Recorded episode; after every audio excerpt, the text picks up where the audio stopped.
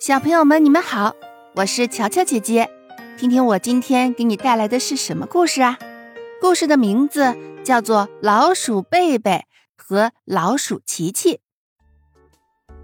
老鼠贝贝在主人家偷到一块蛋糕，他的邻居老鼠琪琪碰巧路过，看见了，眼珠子咕噜一转，心生一计。他走上前去，笑嘻嘻地对老鼠贝贝说。嘿，你好啊，老鼠大哥！哎，真是羡慕你啊！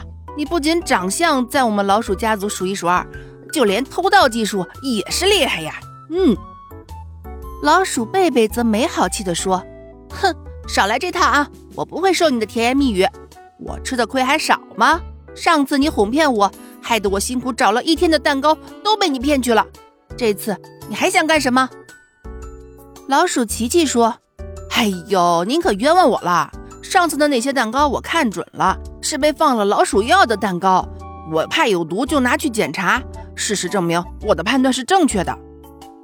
老鼠贝贝听了老鼠琪琪的解释，才知道冤枉了琪琪，急忙把偷来的蛋糕都送给了老鼠琪琪，对他说：“哦，对不起啊，是我误会你了，请你原谅我。”而老鼠琪琪呢？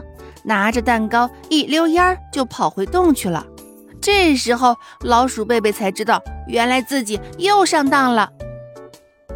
好啦，今天的故事就到这儿了，我们下期见。